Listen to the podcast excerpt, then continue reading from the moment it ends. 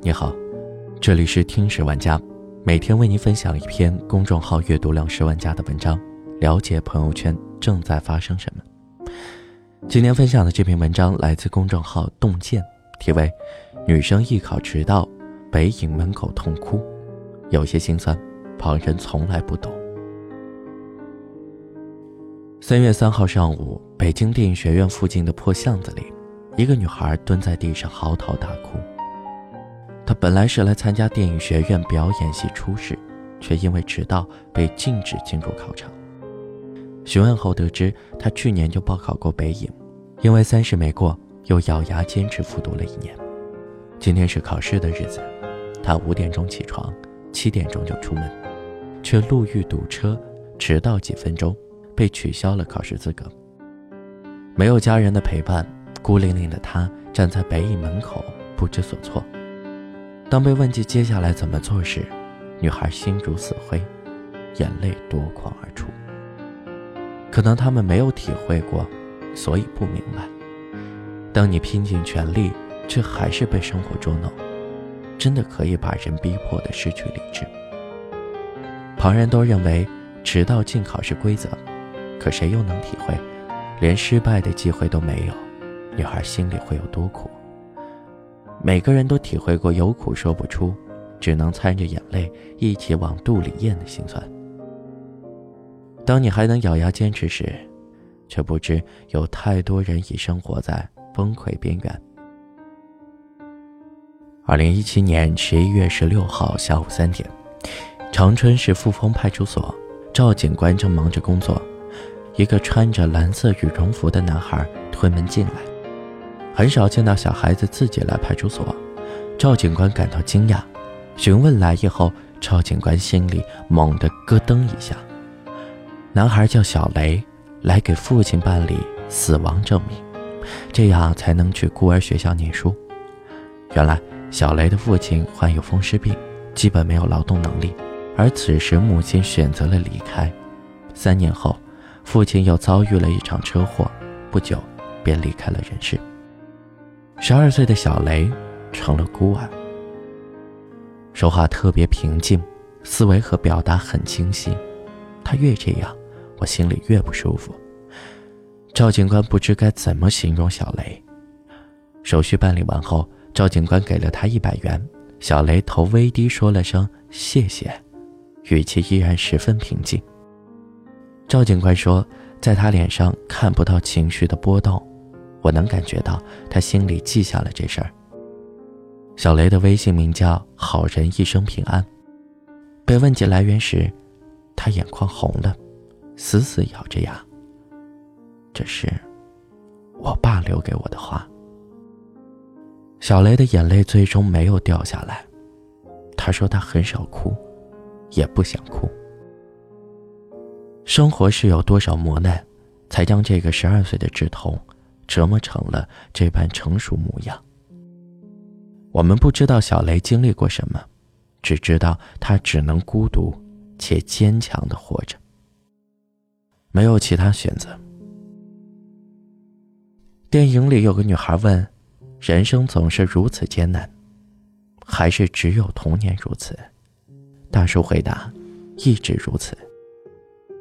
生活不是电影，生活比电影。”难多了。有些人远比我们经历的苦难多，他们只有拼尽全力，才能不被生活逼死。云村歌曲《越长大越孤单》下，高赞评论说：“想起打工的时候，哭着吃泡面，简陋的出租屋，用冷水洗澡，一个月干到头，工资一千八百元，无数次问自己，为什么会这样？为什么？”或许他问了千百遍，也不会有人作答，因为到底为什么，大家心知肚明。生活对待我们，并没有想象中那么友好，他乐此不疲地折磨活着的人，每一个都不放过。近几年，演员大鹏频繁地出现在荧幕上，没人知道，几年前他还是一个吃不饱饭的北漂。和春晚上看到的一样。大鹏会弹吉他，梦想是做一个歌手，可他没钱，没学过声乐，并且长得很丑。有家公司要和他签约，他从吉林赶到哈尔滨，见到了富丽堂皇的经纪公司，也见到了打扮的跟真的一样的公司老板，然后他就被骗了，三万八千元人民币被骗了个精光，那是大鹏家全部的积蓄。人们常说，这世上从没有感同身受，只有冷暖自知。怀着绝望的心情，大鹏去往北京追求理想，可偌大的北京又给了他一连串的下马威。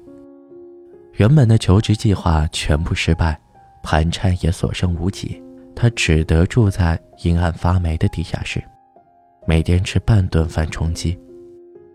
就是这样的生活。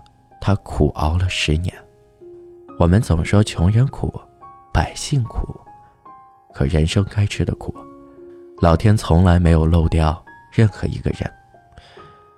你觉得生活不易，羡慕别人光鲜亮丽，那是因为别人吃苦的时候，你没看见。知乎上每个有关贫富的话题都有上万人参与讨论，多数人同情穷人的艰辛。只有少数人明白，众生皆苦。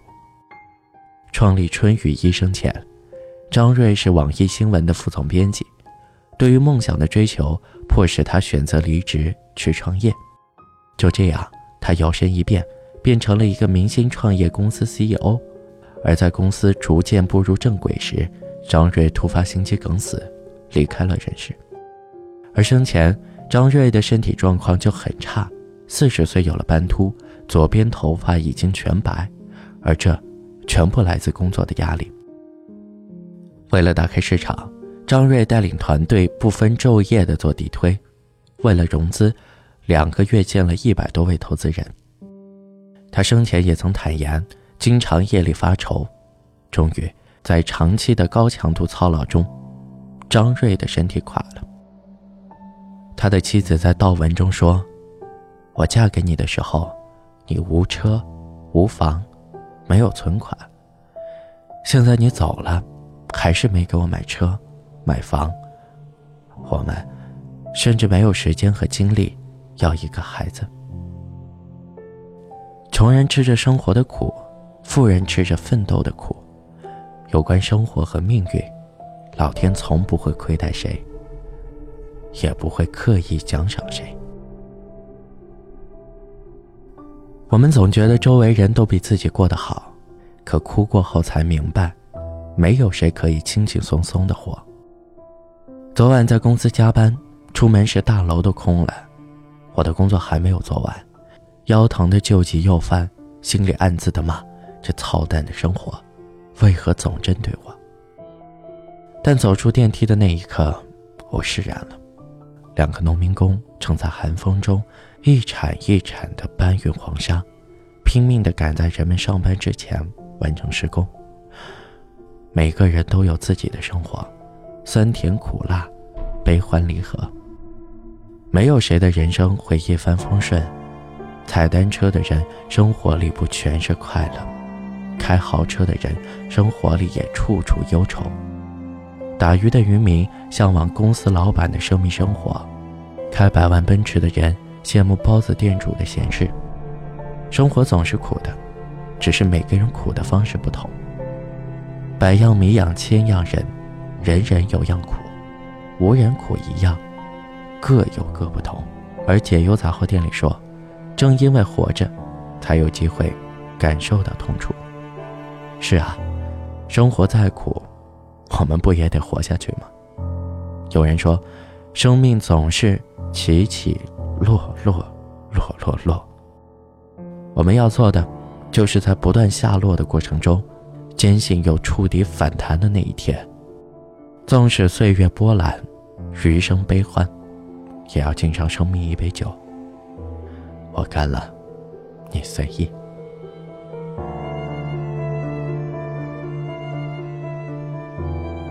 好了，这就是今天的节目。本篇文章来自公众号洞见。我们下期再见。